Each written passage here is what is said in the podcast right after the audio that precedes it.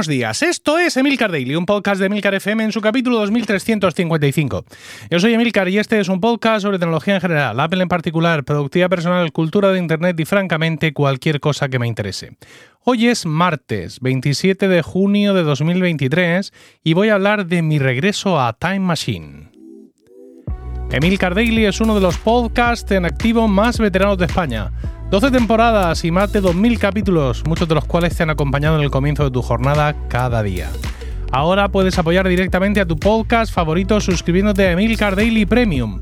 Sonido HD, acceso anticipado y sin publicidad, por 3 euros más impuestos al mes. O haz el pago anual para obtener dos meses gratis. Te dejo el enlace, el enlace, te dejo el enlace en las notas del capítulo y un vídeo que te muestra lo fácil que es el proceso de suscripción a Emilcar Daily Premium. Bueno, pues efectivamente eh, he vuelto a Time Machine. Ya sabes, Time Machine es ese sistema maravilloso de copia de seguridad que eh, Apple presentó como una de las características de macOS 10 eh, Leopard, ¿no? La versión 10.5 del año 2007, con lo cual es un sistema de copia de seguridad que lleva con nosotros la, frío, la Free friolera de 16 años. Hoy me trabo completamente. Este sistema, mm, por si no lo recuerdas o por si no lo sabes, lo que hace es una copia de tu sistema operativo, mm, una copia no booteable, una copia no arrancable, y luego va eh, sustituyendo las versiones más antiguas de, de los documentos por versiones nuevas. No sustituyendo, sino añadiéndolas. Es decir, la primera copia es larga, eh, dura bastante porque copia todo, todo el equipo, y en la siguiente copia lo único que hace es copiar los archivos que han cambiado.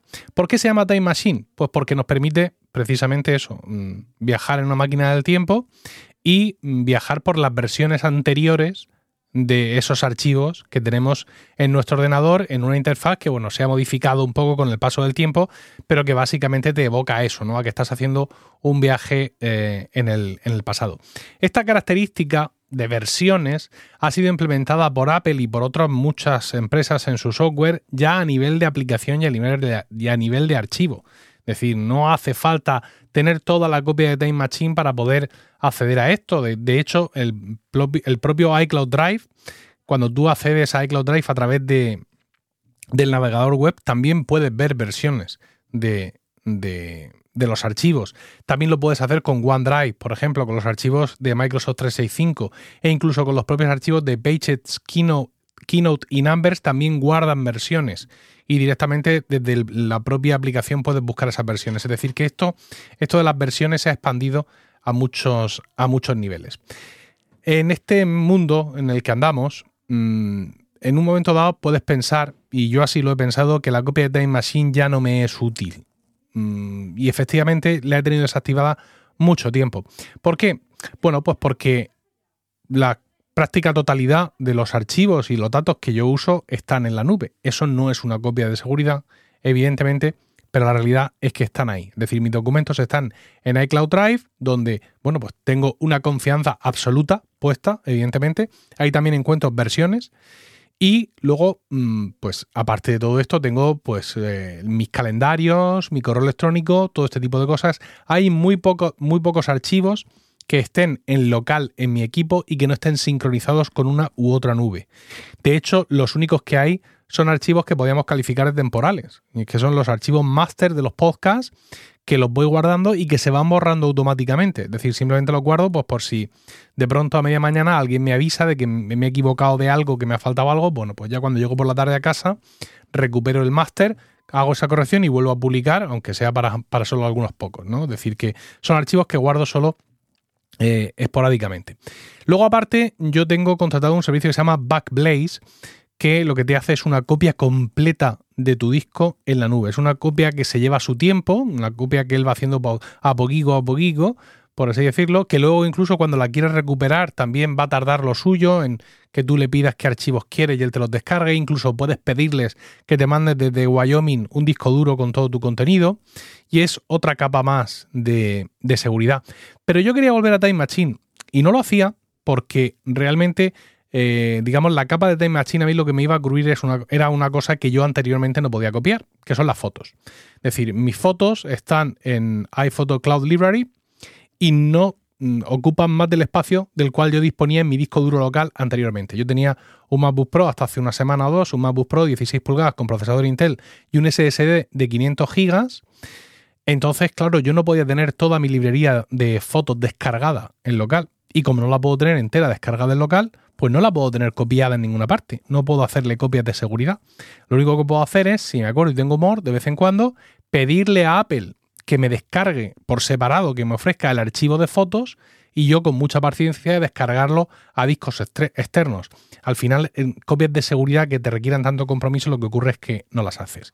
Como siempre digo, hay que confiar en la nube y ya está. No nos queda, no nos queda otra. Todavía podemos seguir haciendo copias de seguridad. Aquellos con más capacidad tecnológica se lo pueden montar mejor, pero hay, no sé, millones de personas que no tienen copia de seguridad de nada y tienen todos sus archivos en su teléfono y en la nube y la tecnología no puede defraudar a esas personas, evidentemente. No obstante, insisto, los que más sabemos de todo esto, pues siempre nos podemos echar otra capa.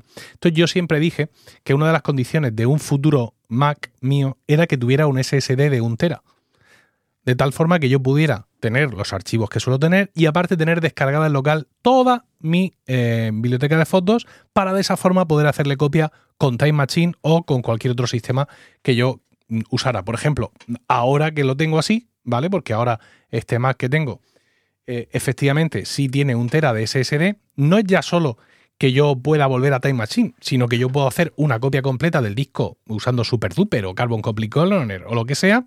Y también Backblaze, cuando me va haciendo esa copia completa del disco en la nube, también se va a llevar todas las fotos, ¿no? Así que digamos que, bueno, pues he cumplido ese objetivo de poder tenerlas todas en local para que los sistemas de copias automáticas se las lleven y solo me faltaba poner en marcha Time Machine.